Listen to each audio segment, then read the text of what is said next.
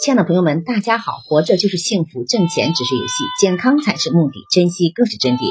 欢迎收听水晶姐姐讲故事。今天的故事名字叫《坎坷人生路》。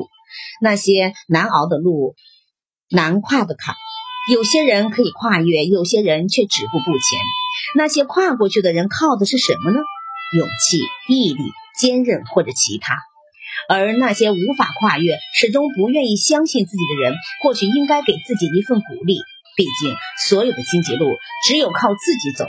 如果感觉路真的很难跨越，那就看看别人是如何前行的吧。行走在江湖的人，谁不是一边走路一边摔跤呢？人都会摔跤，但不会一直摔跤。一直不摔跤的人只有一种，那就是永远留在原地不前行的人。回过头来看，那些走在前端的人。有谁不是曾经深陷沼泽、深夜痛哭，最后自我调整，重新迈向光明的呢？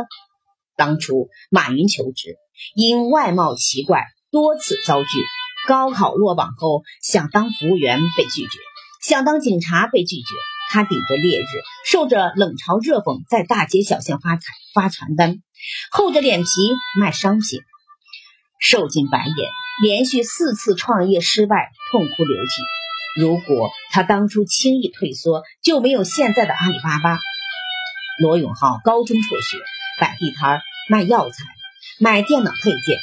为了去新东方任教，只有高二学历的他苦练英语，把自己关在旧仓库里。坚持不下去的时候，就用励志书籍鼓励自己。正是他这一股子韧劲儿，创造了一个传奇的他。如果他当初退缩了，就不会有现在的成就，更没有现在的锤子手机。陶华碧起早贪黑卖凉粉，维持着一家子的生计。丈夫病逝，两个幼儿还需要抚养，重担全在她的身上。她大字不识一个，想尽一切赚钱的办法，摆各种各样的摊儿，最终用勤奋谱写的传奇。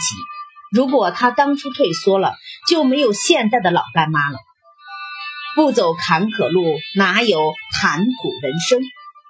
哪个人的谈吐可以来的那么容易呢？